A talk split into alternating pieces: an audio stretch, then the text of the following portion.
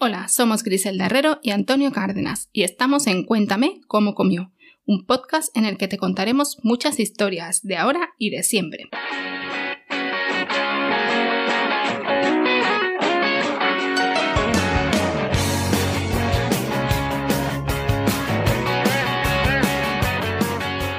Bienvenidos a todos y a todas al programa número 2. Muchas gracias a todos los que habéis descargado el podcast estos días, os habéis suscrito y nos habéis escuchado o enviado mensajes y compartido en redes sociales. Como novedad, ya estamos también disponibles en Google Podcast, en Pocket Cast y en Radio Public, además de Evox y Spotify. Si quieres escribirnos algo, estamos disponibles en el correo podcast.nortesalud.com y en Instagram arroba griseldarrero-dn. Bueno, pues ya estamos en nuestra alfombra roja. Y antes de meternos en, en, faenita un poquito más seria, quería contarte yo dos o tres cositas, dos o tres apuntes. Esperemos que no se haga muy largo. Quería hablar de una dieta que seguro que tú no la conoces, que es la, la dieta de la liebre, le llamo yo. ¿De la liebre? ¿Todo el día comiendo liebre? más o menos. Bueno, yo la llamo así, pero por, por, por lo que te voy a contar ahora. Tenía una vecina cuando vivía con mis padres y esta vecina pues se puso a plan o a régimen, ¿no? Esta palabra que... Qué feo, a dieta. A dieta. Pero bueno, ellos siempre dicen en los pueblos se dice a plan o a régimen. Terminó la Navidad, había cogido unos kilitos de más y entra en acción pues una tercera vecina que es la que le facilita una dieta. No sé, el médico que habría ido, ni qué, sería, médico o naturópata o, o nada. O nada. O vecina, que también hay una, a las vecinas que ponen dieta. Pues, pues le llegó este papelito y, le contaba, y había perdido unos cuantos kilos, y se lo contaba pues eh, a mi madre. Estas dietas, por regla general, suelen ser muy, muy restrictivas. ¿Qué, lo que, ¿Qué le pasa a estas dietas? Que tienen tres puntos en común. Una, que está bien porque comen de todo, según lo que ellos dicen, que a renglón seguido, eh, también te dicen, bueno, eso no me lo deja comer. O sea, te dice que come de todo, pero a la misma vez eso no me lo deja comer. Otro punto es, yo no paso hambre, que a lo que yo amplío, dime de qué presume y te diré de qué careces. Y también es, yo ya he perdido X kilos, 4 kilos, 5 kilos, lo que sea, sin pensar en ningún momento en la salud, en lo mal que lo está pasando por, estas restricciones. Demás. El caso es que se lo contaba. Esa es la base científica, ¿no? De que yo ya he perdido X kilos. sí. Entonces empezó a contarle esto a mi madre, esto estoy hablando de ya hace bastantes años, que comía de todo y claro, si come de todo, no pasa hambre, está perdiendo eh, kilos, eso es el mejor eslogan que, que, ya lo quisiera cualquier empresa cogerlo para enganchar a, la gente. Claro. Entonces mi madre lo primero que hizo dijo, pásame la dieta que yo pásame la dieta que yo también quiero. Te la compro. Si a ti te pasa, a mí, a mí pasa también. Tú, tú sabes que hay tráfico de, de papelito es frecuente que en los cajones de las casas de las madres haya que haya de todo. Pero hay tres cosas que no pueden faltar. Un papel doblado en cuatro, que es de una dieta. Eso lo tienen todas las casas. Una estampita de algún primo lejano, de alguna comunión. Y unas llaves de que no saben a qué, a qué, a qué puerta pertenece. Pero sin saber a qué puerta son, no la tiras por si acaso. Bueno, pues para vacilar, mi vecina, ¿no? Porque claro, si está perdiendo peso, ya encima lo que quiere es vacilar. Y le dijo, a, le dijo a mi madre, pues el otro día me comí un conejo con patata y verdura en la dieta que me han puesto. Dice, bueno, me ponían liebre en, la dieta, en el papelito, pero en la carnicería no tenían liebre y me llevo un conejo que es un poco más pequeño, pero que yo no he pasado hambre. Claro, mi madre, mi madre, mi madre salivaba. el, caso es que le pasó el papel y, mi madre lo primero que hizo es buscar en la planificación dónde estaba el conejo, el conejo con guarnición, porque ya estaba deseando que llegara ese día para comerlo. Y claro, cuando hay muchas restricciones, es que ya se nos nubla la vista. Igual que mi madre salivaba, la que estaba pasando este hambre que decía que no pasaba, se le nubló la vista como si estuviera en el desierto y ve un oasis, que al final es un espejismo. Recordó a mi madre que le dijo que había comido liebre. liebre o conejo el domingo. Y dijo, al domingo voy y el domingo tampoco. Porque claro, casualmente también la gente lo cumple como a rajatabla, ¿no? Si el lunes me ha dicho esto, yo esto. Bueno, pues ¿sabes lo que pasaba? Que el domingo no ponían, no ponían liebre con guarnición, ponían libre con moderación. pero era tal el hambre, era tal el hambre que ya había visto allí eh, el pobre conejo metido en el horno rodeado de patatas y verduras. Bueno, pero de esto carecemos todo el mundo y ya te lo quería contar a modo de anécdota. Antes cuando comentaba, antes de que empezara a hablar, que ya estábamos en Google Podcast y en alguna plataforma, poco a poco como el RSS se va generando de una plataforma a otra que lo cogen, pues poco a poco iremos avanzando en todas las plataformas donde ya estamos disponibles. Eh, también tengo que reconocer que esta semana he metido un poquito la pata. Eh, imagino que cuando ya estén escuchando esto ya está arreglado. Creo que ya me ha llegado esta mañana un mail que ya está arreglado, pero he hecho una estrategia un poquito paquete. Tenemos, como tú sabes, tenemos una cuenta de nuestro anterior podcast en Twitter y yo mm, digo, bueno, pues le voy a cambiar el nombre, le cambio el fondo y tenemos una cuenta de Twitter, aunque no esté muy activa, pero por si nos quería hacer llegar algún comentario o compartir el podcast. Pues yo le he cambiado el nombre, he puesto cuéntame cómo comió, le he cambiado la imagen y me pone fecha de nacimiento. Entonces yo he puesto fecha de nacimiento del podcast, he puesto 25 de abril. Recién nacido. Recién nacido, claro. Pues, pues, Twitter me ha bloqueado la cuenta porque soy menor de edad. Porque eres un lactante. Entonces he tenido que hacer una fotocopia al DNI, enviarla y estamos a la espera, creo que ya me la ha aceptado de que de que de repente el podcast ha pasado de tener 6 días a tener 45 años. bueno, y una última cosita que ya te dejo para que hables de un libro que tienes aquí preparado. Sí, sí. Una última cosita es que eh, yo estoy enganchado a los podcasts. Hay uno que me gusta, yo creo que puede ser el que más te gusta es este, ¿no? este es el que más me gusta, pero todavía no lo he escuchado. Y, porque lo estamos grabando. Y el otro día escuché mi año favorito que presenta González Campo, Arturo González Campo y Dani Rovira. Y como hablaban de un hecho histórico, pues tengo que, que hacer una pequeña puntualización. Y es que confundían el nodo de Alfonso X el Sabio, el no ha dejado. El de Sevilla. Sí, el de Sevilla, que está en el Ayuntamiento de Sevilla como escudo, con el no guion do, el no do que de, la, de la televisión en la época de la posguerra o en la época franquista.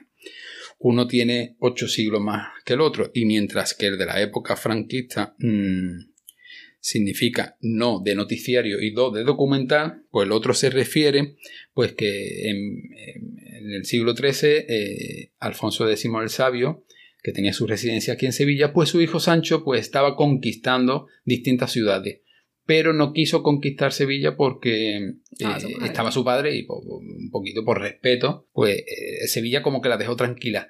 Pero mm, además los sevillanos se pusieron del de parte de su padre, de Alfonso X. Entonces, eh, en reconocimiento hacia, hacia, ese gesto que tuvo la ciudad, pues eh, le regaló ese, ese, logo de no do con un 8 en medio, que es una madeja, y sería como un... Sevilla. Sevilla no, madejada. ¿Quieres hablar de un libro, no? Sí, empezamos la ventanita, la ventanita solidaria, es decir, la ventana literaria. que buscar un, un poquito de música, ¿no? Para esta ventana solidaria. ¿Solidaria? ¿Cómo le? Literaria. Literaria. Te he pasado el error. Eh, sí, bueno, está dentro de la alfombra roja, a lo mejor. Bueno. dejar tal cual. Bueno, pues hoy no os voy a hablar de un libro de nutrición. Eh, os voy a hablar de un libro que se llama Lo bueno de tener un mal día de Anabel González, que es eh, de la editorial Planeta y lo publicó el año pasado, en 2020. ¿Por qué os recomiendo este libro? Pues porque creo que es un libro de cabecera que todos deberíamos de tener y leer, incluso releer. Creo que es un libro para releer. Porque aprender a gestionar nuestras emociones y esto obviamente no implica ni ocultarlas, ni obviarlas, ni, ni, propagarlas, ¿no? Así como, venga, las voy a decir, le voy a decir a todo el mundo cómo me siento, pero sí que es importante, ¿no? Identificar qué me pasa, cómo me siento y saber gestionar todas esas emociones que están dentro, dentro de nosotros para poder vivir pues con plenitud. Obviamente todos tenemos malos momentos en nuestra vida y no siempre podemos sabemos o queremos, ¿no? Hay veces que tampoco queremos poner buena cara ante una adversidad o, no nos apetece o no somos capaces. Bueno, pues Anabel González a través de las páginas de, este libro nos hace un mapa o nos traslada pues un mapa de las emociones, nos ayuda a entender que no debemos escapar de ellas, las tenemos que asimilar, las tenemos que identificar, las tenemos que aceptar, sobre todo por las consecuencias físicas y psicológicas que puede acarrearnos y nos ofrece herramientas y guías para poder regular nuestras emociones de forma sana, enseñándonos también a reconciliarnos con nosotros y con esas emociones que, sentimos. Ya sabéis que yo soy muy de tener en cuenta las emociones, así que me parece un libro eh, fundamental que, debe, además que debe leerse con lápiz en mano. Yo soy mucho de tener el lápiz en la mesilla de noche y mm, subraya, anota, reflexiona, escribe, no sé, me parece a la vez que educativo liberador.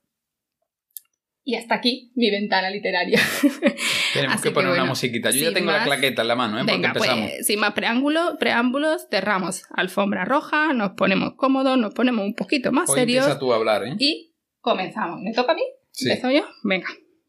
¿Qué efectos está produciendo el estrés sobre nuestras señales de hambre y saciedad y por tanto como consecuencia sobre el peso corporal?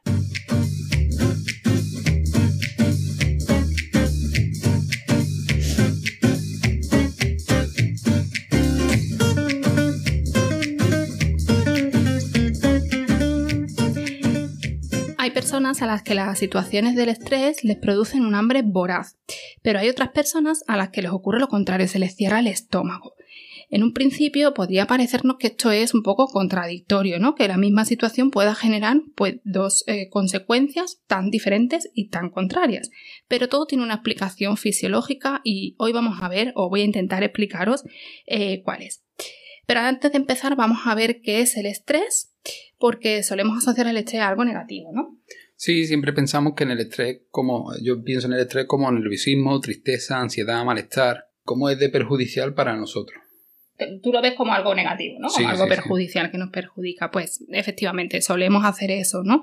Si nos vamos a los orígenes del estrés fisiológico, en realidad nos ha servido para mantenernos como especie. Sin, sin nuestra respuesta al estrés, nos hubiéramos extinguido, los animales nos hubieran devorado y no hubiéramos sido capaces de sobrevivir. Por tanto, tenemos que decir que el estrés es un mecanismo de supervivencia que ante cualquier situación que genere una amenaza para la especie, para nosotros, va a poner en marcha una serie de mecanismos, tanto físicos como neurológicos como psicológicos, que nos van a permitir huir de esa situación estresante. Luego veremos algún, algún ejemplo.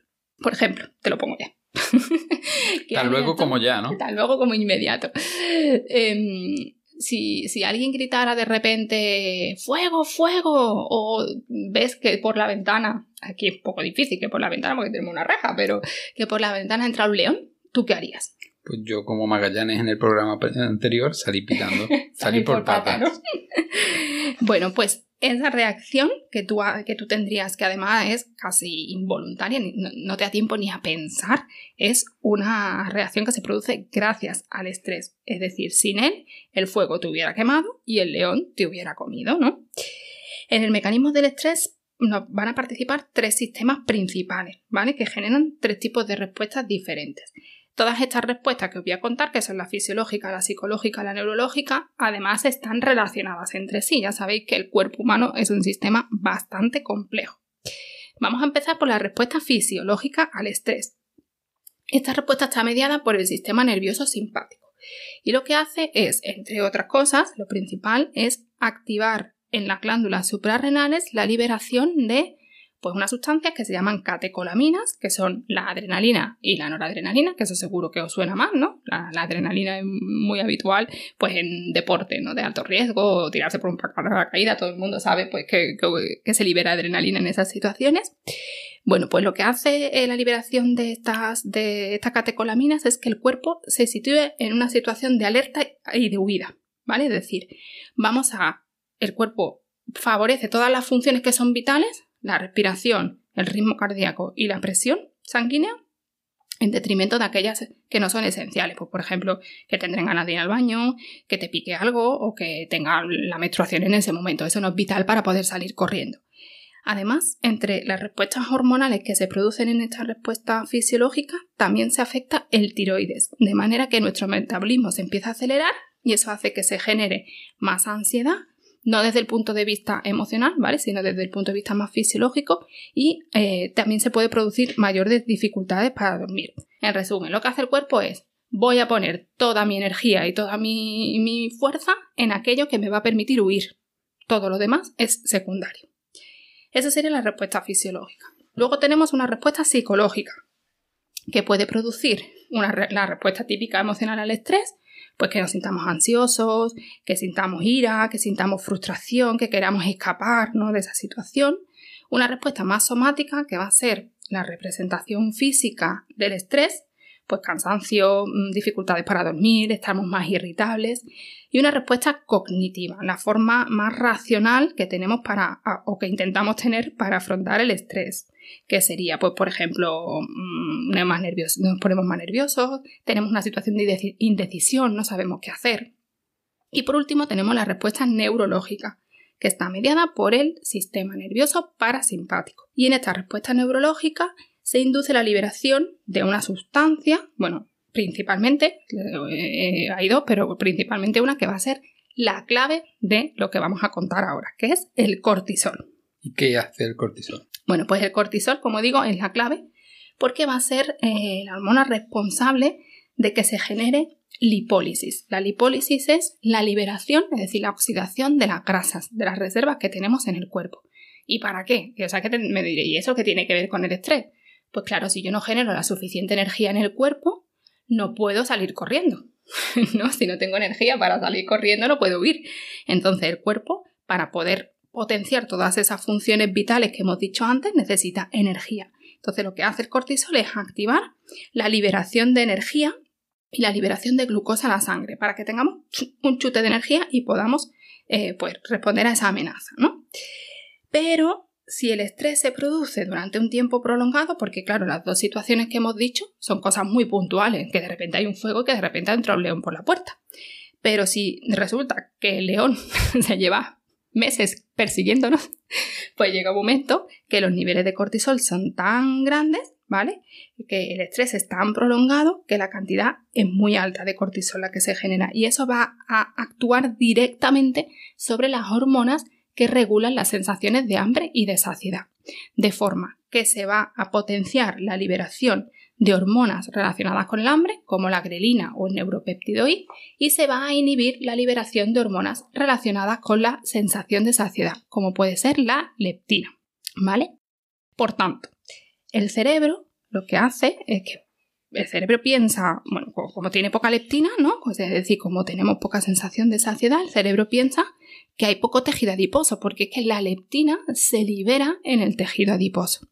Y eso pone en marcha otros mecanismos para que eh, el, cuerpo pues, pueda aumentar esa energía, ¿vale? Cuando el estrés finaliza, el cuerpo lo que dice, bueno, he gastado un montón de energía, ahora la tengo que reponer. ¿Cómo la repongo? Aumentando las señales de hambre todavía más, ¿vale?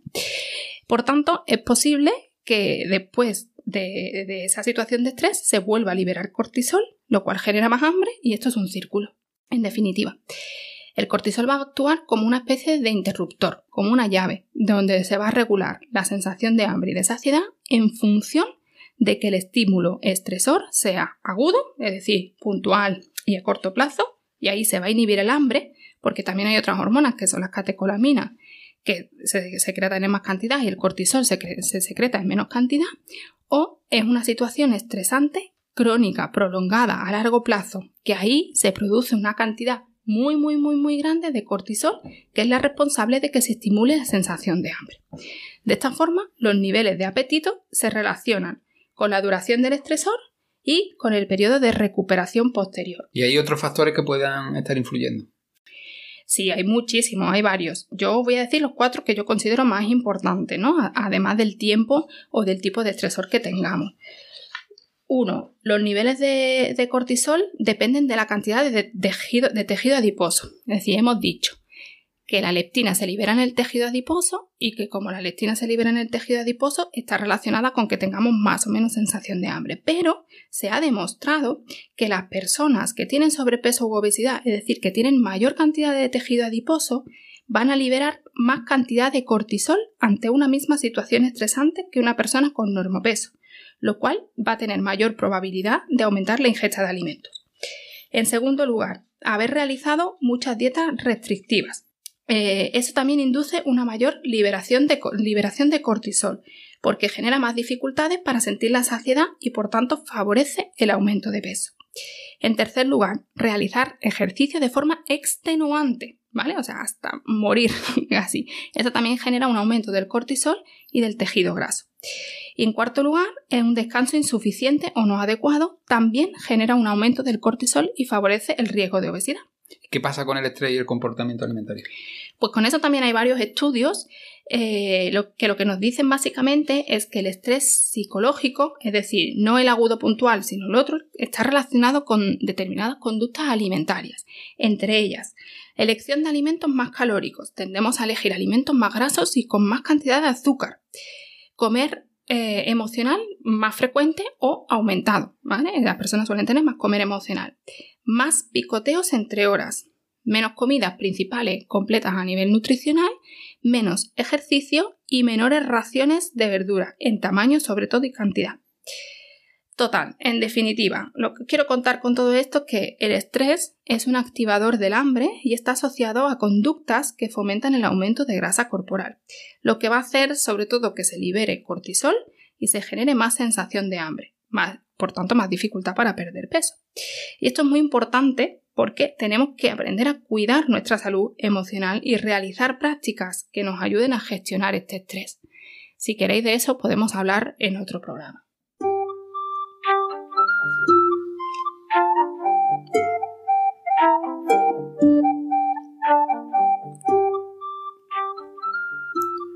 Pues yo no quiero hoy hablar mucho más que tú, que te has alargado bastante. Hoy nos queda hablar de qué ocurre si dejas una tinaja al sol con vísceras de pescado muerto durante dos meses, porque el, el resultado final va a ser un mejunje bastante podrido. Pero sí te quiero hablar si dejas la misma tinaja al sol con vísceras de pescado muerto durante dos meses y le añadimos mucha sal, mucha cantidad de sal. Esto puede incluso llegar a enamorar a, un, a todo un imperio romano. Madre mía. Sí, eh, ¿qué, te, ¿Qué, es este mejunje del que estamos hablando? Pues el famoso garum. ¿Qué es el garum romano? El garum es una salsa de pescado que tuvo su máximo esplendor porque no, no, lo inventaron los romanos, pero tuvo su máximo esplendor en Roma. Eh, ¿Por qué he elegido este tema para hablar de hoy? Pues por una sencilla razón, porque cerca de aquí tenemos una de las mayores factorías de salazón de toda Roma, o por lo menos de la más preciada. Si te hablo de, si te digo de Bolonia, Tú me puedes decir Bolonia, ciudad italiana, muy, muy, conocida por los estudiantes, y, o una playa de Cádiz.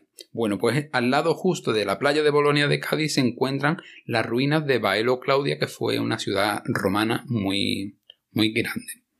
Y allí podemos encontrar, como decía, una antigua factoría de salazón. En esta factoría se conseguía el mejor garum de toda, de toda Roma.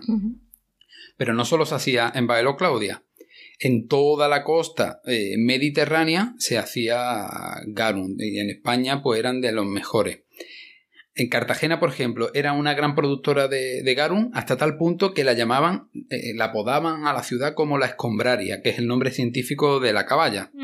Málaga, por ejemplo, viene su nombre, eh, viene el nombre de Malaca. Malaca significa salazón de pescado pero también hay escritos que muestran de envíos de garum desde Barcelona a ciudades como Burdeos o en Montpellier, incluso aquí en Sevilla, que nosotros muchas veces vamos, pero no, no prestamos atención a esa riqueza que tenemos, debajo del mercado de la seta, el, e, e, e, esas ruinas que hay, pues eran una factoría, una factoría también de salazones. ¿Y cómo se prepara el garum? Cuatro ingredientes. Proteína animal, agua, 20% de sal de, la mezcla total y el cuarto ingrediente más importante, junto con el sol, es mucho tiempo.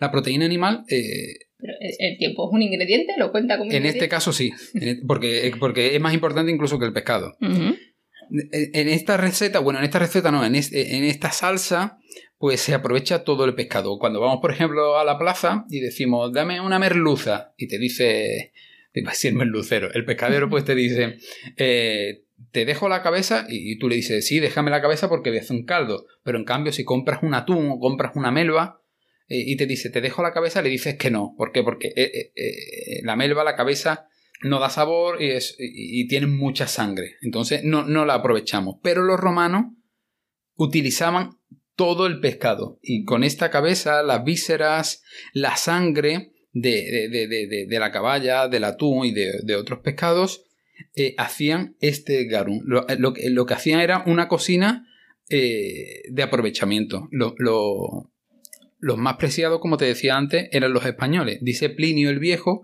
un romano, que. Un romano así de andando por casa.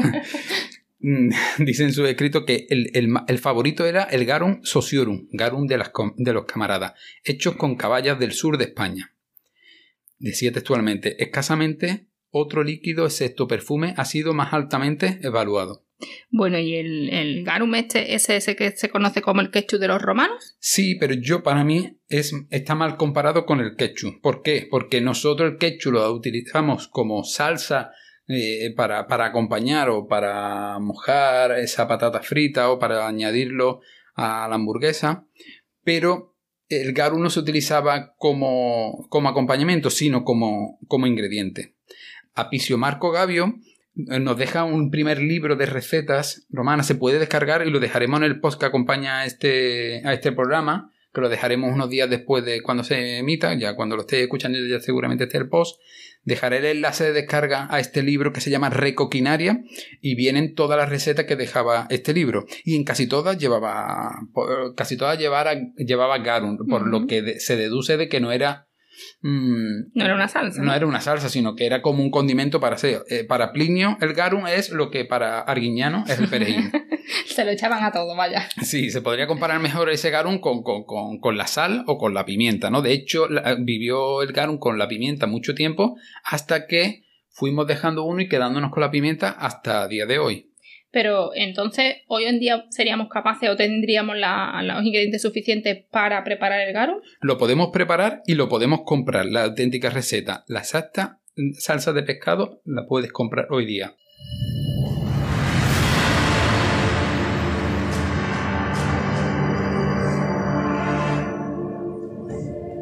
Bueno, nos trasladamos a Pompeya, ¿vale? Vamos a hacer un viaje para atrás, año 79, que fue cuando saltó el volcán, el Vesubio, y no se conoce mucho en Pompeya sobre la pesca y la salinización de pescado allí, por lo, por lo encontrado hasta el momento. Solo se tienen indicios de un investigador de la, Universidad de Georgia, Robert Curtis, que estudia una familia pompeyana encontrada entre los restos, los umbricios, que se dedicaban a la industria del salazón. ¿Cómo se sabe? Porque se encuentra un mosaico y en ese mosaico hay como una alfombra en el impluvio de la casa y en la misma hay una inscripción dentro de una ánfora. Las ánforas eran las latas de conservas de la época. Y entonces en esta, en esta inscripción se explicaba a qué se dedicaba la familia. Y en esa inscripción pone GF Scon Scauri, Garis Flor. O sea, flor de garum, que era el mejor garum que había, ¿no? De Scon, que es de la caballa, de la familia Scauri. Pero hasta entonces de Pompeya es todo lo que sabía, pero ahora tenemos varias cosas. Por un lado tenemos a Plinio, que hablábamos antes, que nos decía que el mejor era de caballa. Por otro lado se encuentran ánforas en Pompeya con las inscripciones en las que algunas ponen garum y la procedencia garum o GF, ¿no? Flor de garum. Ahora, por otro lado se encuentran también ánforas en Cádiz cuyo destino es Roma o Pompeya o las ciudades que se encuentra en lo que hoy día es Italia. Por otro lado, se encuentra también un manuscrito del siglo I, época romana, del esplendor romano, que posteriormente es copiado en el siglo X en una abadía suiza, en el que se dice cómo se elabora este garum. Eh, tenemos también algunos escritos de San Isidoro de Sevilla, en el que también habla de cómo se hace este garum. Y por último tenemos, y la más reciente, una investigación italo-gaditana en el que hay que destacar a dos investigadores españoles, Víctor Palacio y Darío Bernat, tienen algunas conferencias en YouTube que son bastante interesantes de ver, y en el cual se averigua los ingredientes exactos hasta el punto de llegar a comercializarlo, porque son capaces de reproducirlo. Eh, se, han analizado estas ánforas que han cogido de Pompeya en laboratorios químicos y se sabe eh, la receta del garum lo más exacto posible. ¿Cómo se preparaba? Bueno, pues eh, en Baelo Claudia se pueden ver, hay unas pequeñas piscinas y estas pequeñas piscinas se llenaban hasta arriba. ¿De qué se llenaban? Pues se ponían una primera capa de pescado. Casi siempre eran pescados grasos, atún, caballa, como te decía, ¿no? A lo mejor melva puede ser que hubiera. Después una capa de hierbas aromáticas. Eneldo, hinojo, cilantro, menta, orégano, poleo. Eso va un poco a gusto de, de- de- del que... consumidor. bueno, del consumidor no del que, lo, de- del que lo preparaba. Porque esto no era, no solía ser una receta de hacerla en casa. Porque duraba muchos meses. Esto no es, ¿qué hacemos para cenar? Vamos a hacer un poquito de garum. No, sino que esto tiene una maduración de al menos de tres meses. Y después encima de estas hierbas aromáticas se ponían dos capas de sal. Así se repetía el proceso hasta llegar al borde, donde se tapaba y, como te decía al principio, lo más importante era el tiempo, al menos tres meses. Dice Marcial poeta que cada siete días había que removerlo. Pero yo aquí quiero dejar una cosa clara, que no es exactamente una fermentación lo que allí se produce. Por ejemplo, un yogur, lo que eh, sí se produce una fermentación, ¿no? Porque lo que tenemos es eh, leche, le añadimos unos fermentos lácticos y, este, y estos fermentos lo que hacen esa fermentación, valga la bacteria, redundancia, y lo que hacen es transformar la leche en yogur. Pero en este caso no se le añade ese fermento, sino que es un proceso, el garum se hace con un proceso que se llama autólisis y que consiste en que las enzimas encargadas de la digestión del pescado se encargan de digerir el propio pescado. Es decir, el pescado se come como a sí mismo. Es autofagia. Se autofagia. ¿Por qué no se pone malo este pescado con esta receta? Por la, por la alta concentración de sal. Por eso empezaba antes, comparaba una tinaja con sal y una tinaja sin sal. Las proteínas después lo que hacen una vez que se digieren que se convierten en, en aminoácidos. pero lo hace de una manera como interna. Esta pseudofermentación potencia mucho el sabor umami, el ácido glutámico. Por eso es tan preciado y tan saciante. Vale, bueno, pues por último, una vez que ya ha pasado todos esos meses y se ha movido mucho, se filtra con una tela de lino, por ejemplo, y nos da dos fases. Una fase líquida, que es el licuamen, que se conoce como la flor de garum, y una sólida, una sólida que la llamaron alec, que es como una pasta de anchoa que podríamos encontrar en un supermercado. De hecho, eh, la anchoa, el enlatado de anchoa, el proceso que lleva es una salinización con una autólisis, como la que estoy describiendo aquí. Lo más importante era la sal, la frescura del pescado y el sol. De ahí que en el sur de España se diera todo para que fuera un gran productor y, y exportador Bueno, y luego esto, ¿cómo se lo comía? según Ah, sí. cada gusto. Estaba el licuamen, como te decía, y el alec, que, que se puede comprar, que lo po- podremos ver en, en internet y podemos dejar el enlace también en el post. Y después, mira, estaba el garum sociorum, que era el de aquí de España, también conocido como negro, que era el más preciado, el castimoniarum, que era un especial para los judíos que se elaboraba con un pescado más escamoso, no como los pescados azules que no tienen apenas escamas, que son más lisos. Estaba el Garis flores cambri, que era el de caballa, el Oneogarum, que era mezclado con vino, el Oleogarum, mezclado con aceite, el Hidrogarum, mezclado, mezclado con agua, o el, Isogarum, el Oxigarum, perdón, mezclado con vinagre. Eh, también tenemos aquí, tengo anotado, eh, el Garum Aimatium, que era uno elaborado con sangre, las cabezas y las agallas, como te decía, Todo aprovechado, vamos. no, es que lo comparan, el atún, por ejemplo, lo comparan con el cerdo del mar. Por, Mm. por- por lo grande y porque Pero se aprovecha. En este caso no serían los andares, sino lo- los nadares. ¿Podemos prepararlo en casa? Sí, y vamos a dejar en, el- eh, En el la receta en el post. Te voy a contar una, una curiosidad sobre el origen. Eh, si te cuento el origen del garum, el garum, como te decía al principio, comenzó en Grecia. Y era porque un pez que ya está extinto según alguna fuente que se llamaba Garo. Estrabón, un geógrafo griego, ya nos hablaba de los cerdos del mar, como te decía antes, refiriéndose al, al atún. Pero yo, indagando un poquito sobre este origen, encontré que hay algunas fuentes que dicen que el pez garo es un pez tropical, eh, también llamado como pez ángel, y algunas veces lo llaman Wanda, que le dieron nombre a la película de este pez a un pez llamado Wanda.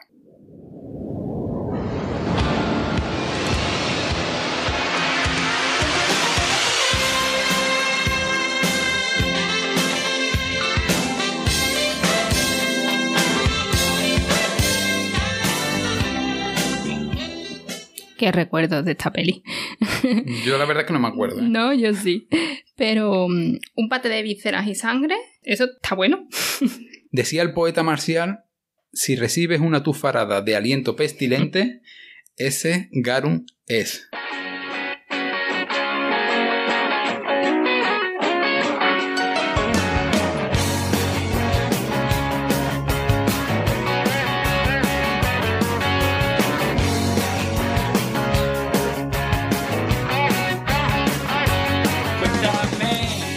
Y aquí cerramos el segundo capítulo de Cuéntame cómo comió. Esperamos que os haya gustado. Dejadnos likes, valoraciones y comentarios y si tenéis alguna pregunta que queráis que resolvamos o alguna historia que os interese que contamos siempre relacionada con la alimentación, escríbenos a podcast.nortesalud.com. Pronto tendremos ya Twitter. Sí, por Twitter entonces también nos podréis escribir. Venga, hasta luego. Hasta el próximo programa. Hoy lo quiero recordar.